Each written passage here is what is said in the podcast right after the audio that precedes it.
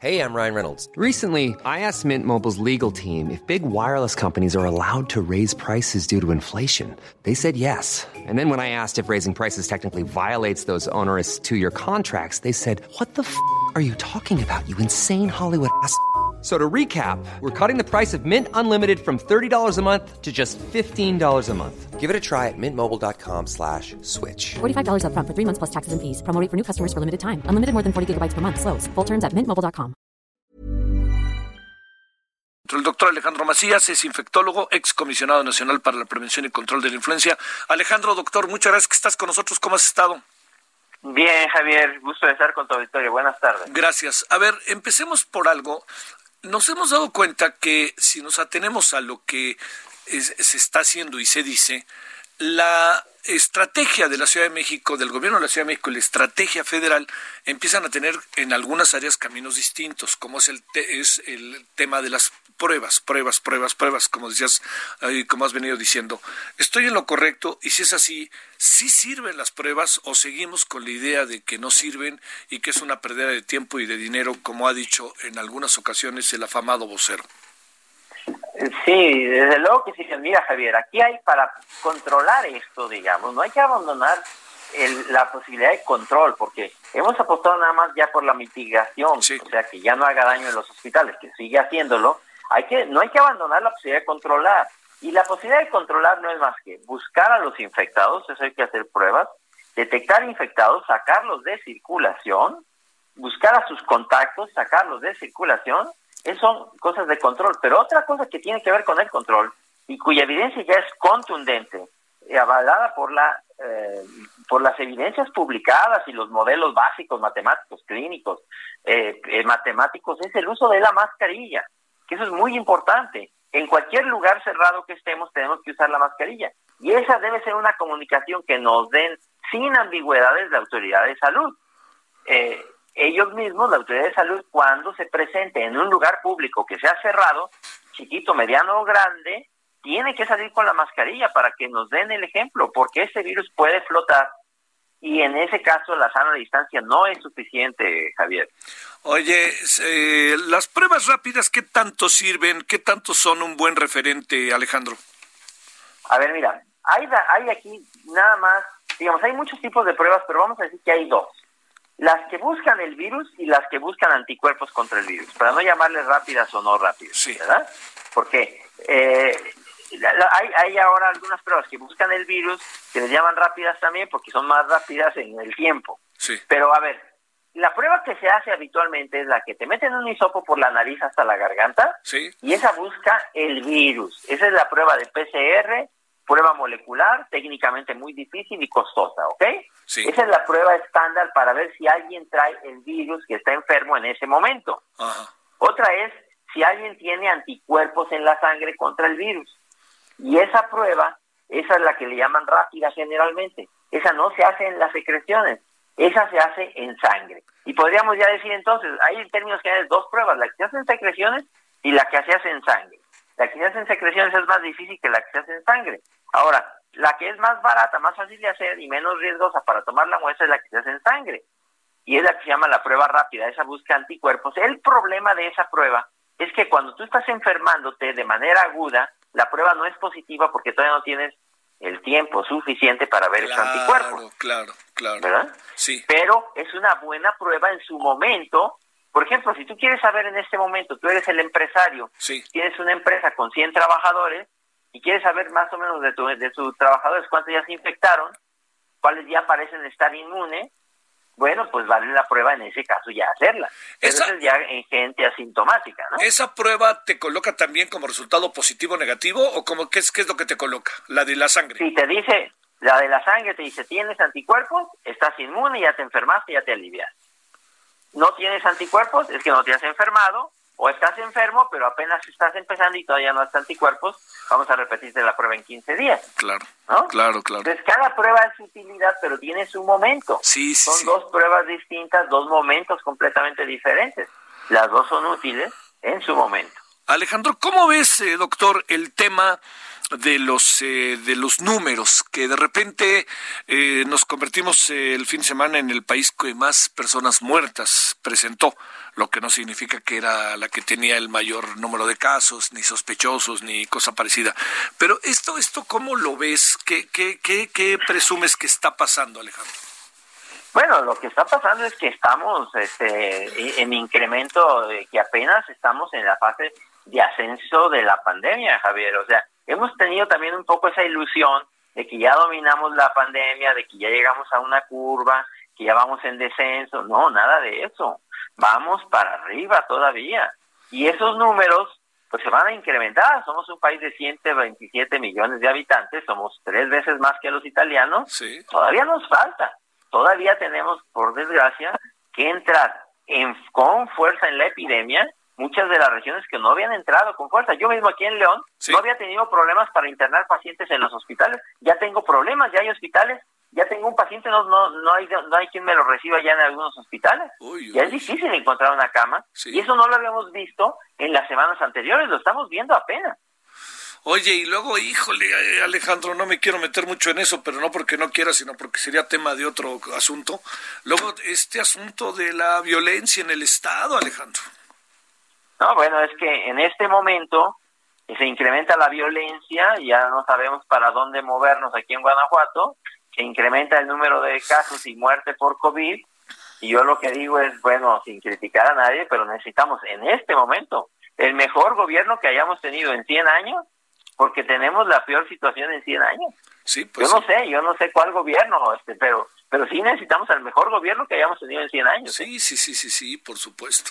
Oye, Alejandro, a ver, el otro asunto, eh, el, ¿presumes o intuyes cuántas personas podrían, en términos de lo que son las curvas ascendentes, descendentes, acabar falleciendo en el país?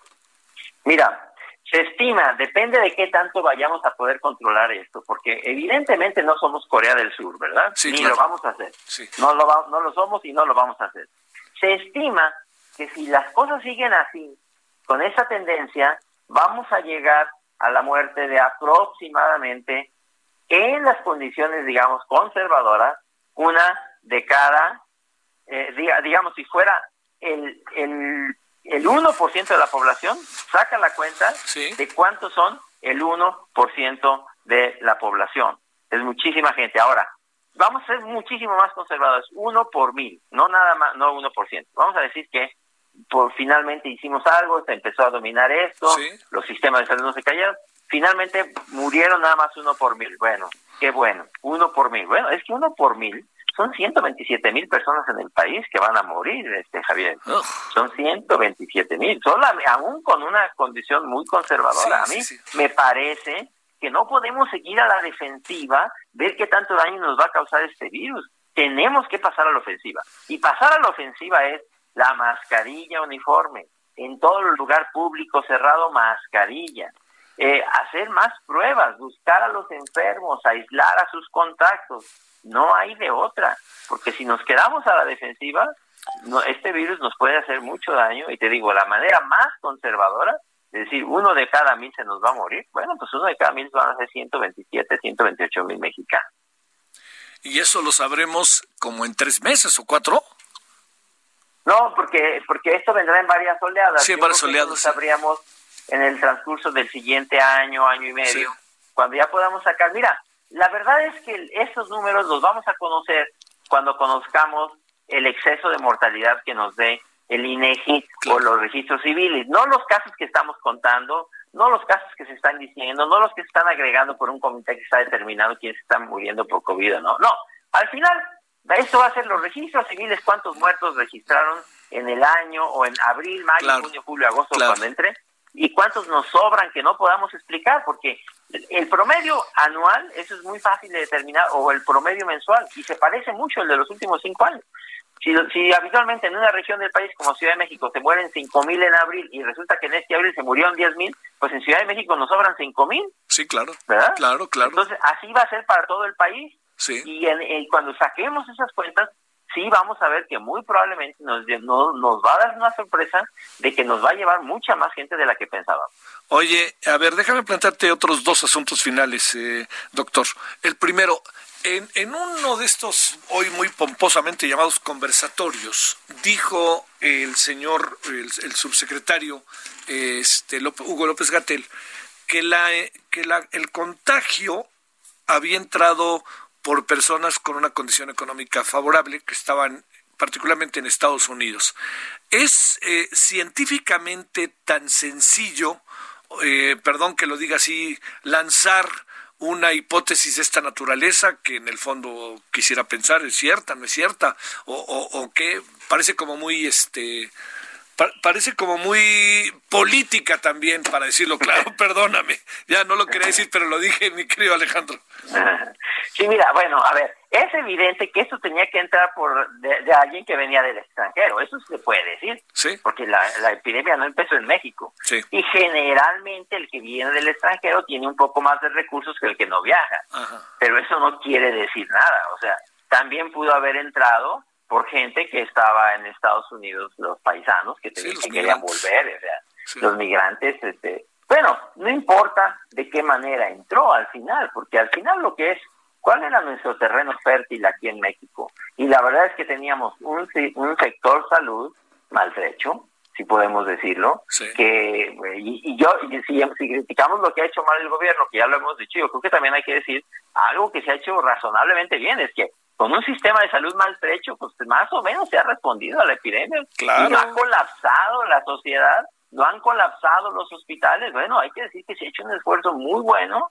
Eh, eso sí también hay que decirlo, yo creo, ¿verdad? Porque eh, la verdad es que el sistema de salud estaba maltrecho, crónicamente desabastecido, con un personal de salud mal atendido, mal capacitado, no, tiene, no recibe capacitación, no recibe atención, no hay medicamentos, pero eso es de siempre, ¿eh? no es de algo reciente. Entonces, eh, a, pesar de hecho de eso, el sistema de salud ha respondido y no ha colapsado la sociedad todavía. ¿verdad? Hay que se ha hecho un buen, eso se ha hecho un buen trabajo, ¿verdad? Sí, sí, sí, eso de que todavía me asusta cuando dices esas cosas. Bueno, es que, es que, la verdad es que apenas estamos empezando. Sí, sí, sí, sí, sí, sí, sí, sí, Oye, eh, a ver, por último, eh, la, eh, el, el momento climático de la famosa curva, quiere decir, el momento en que tendremos más contagios, ya sabes que hemos tenido muy falsas salidas, en verdad, y no nos han sido muy útiles para los ciudadanos, pero ahora se habla del 29 de junio. ¿Por ahí puede ir? Mira, no podemos decir, me voy a equivocar si todavía una, una fecha. Sí, claro. El problema está en que uno no, mira, esto tiene una forma de campana.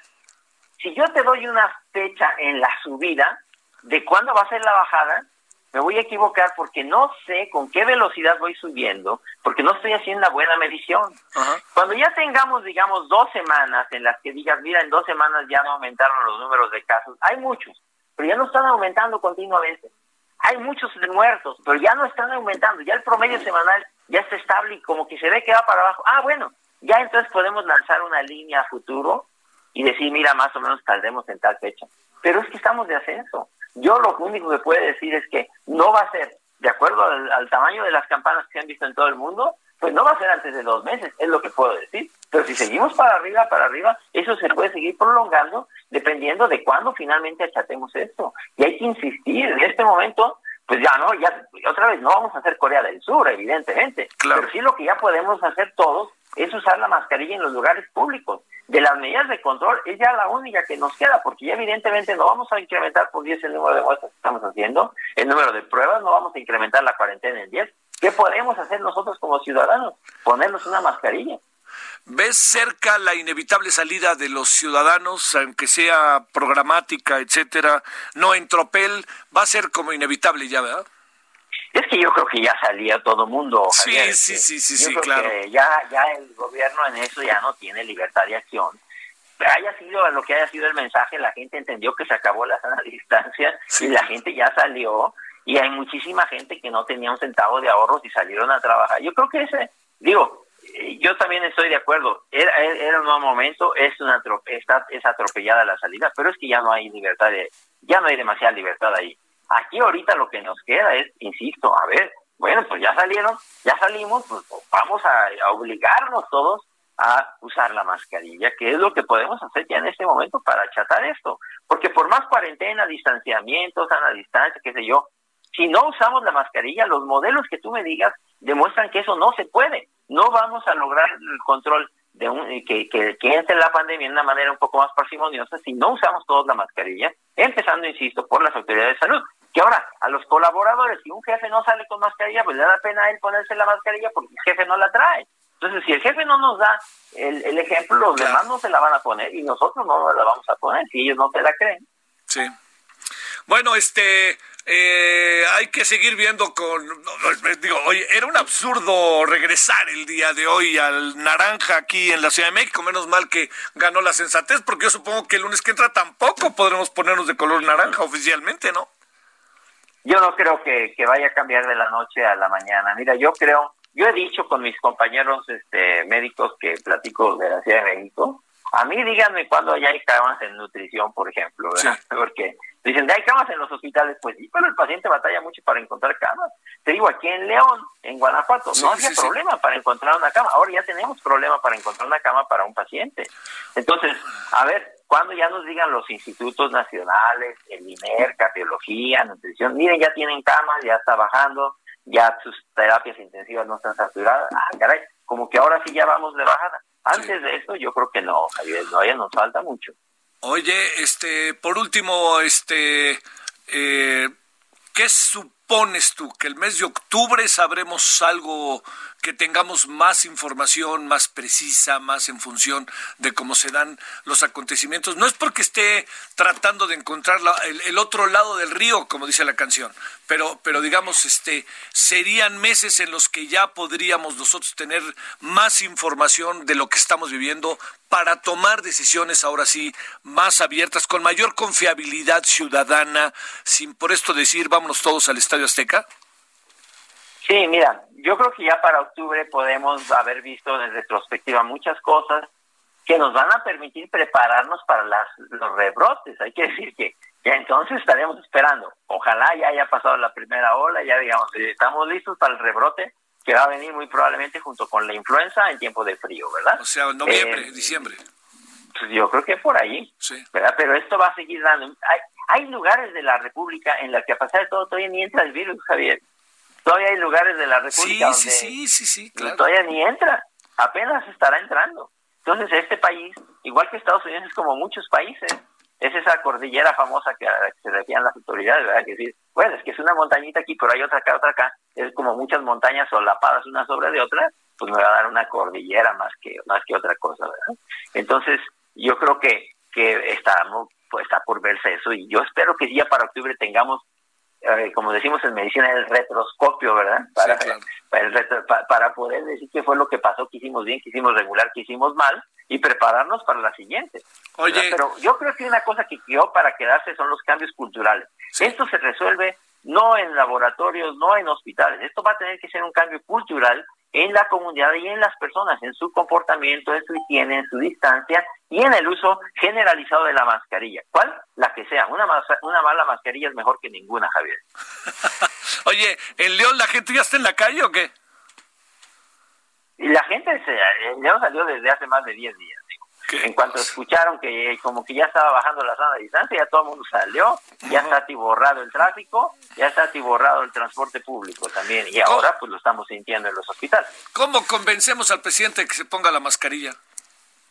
A ver, este, yo, a ver, yo sí creo que eh, escuché recientemente por ahí a algún de sus colaboradores diciendo que, que, el presidente es muy conciliador y creo que dará una muy buena señal el día que salga de mascarilla en un lugar eh, público cerrado. Yo creo que va a ser una muy buena señal. Yo realmente lo voy a celebrar porque nos va a dar un ejemplo, nos va a dar un ejemplo muy bueno y nos va a decir igual que tiene la capacidad de rendirse a las evidencias.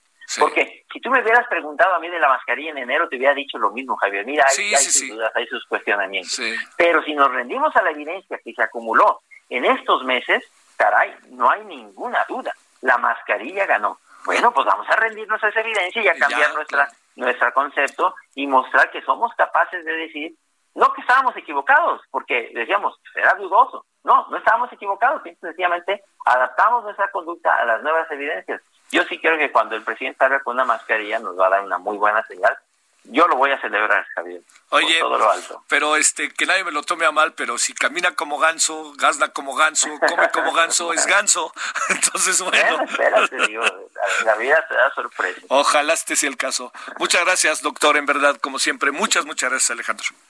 Sí, gracias, Javier. Gusto de estar con tu auditorio. Ah, le gusto el mío, el mío, en verdad. Infectólogo, excomisionado nacional para la prevención y control de la influencia. Even on a budget, quality is non-negotiable. That's why Quince is the place to score high-end essentials at 50 to 80% less than similar brands. Get your hands on buttery soft cashmere sweaters from just 60 bucks, Italian leather jackets, and so much more. And the best part about Quince, they exclusively partner with factories committed to safe, ethical, and responsible manufacturing. Elevate your style without the elevated price tag with Quince. Go to quince.com slash upgrade for free shipping and 365-day returns.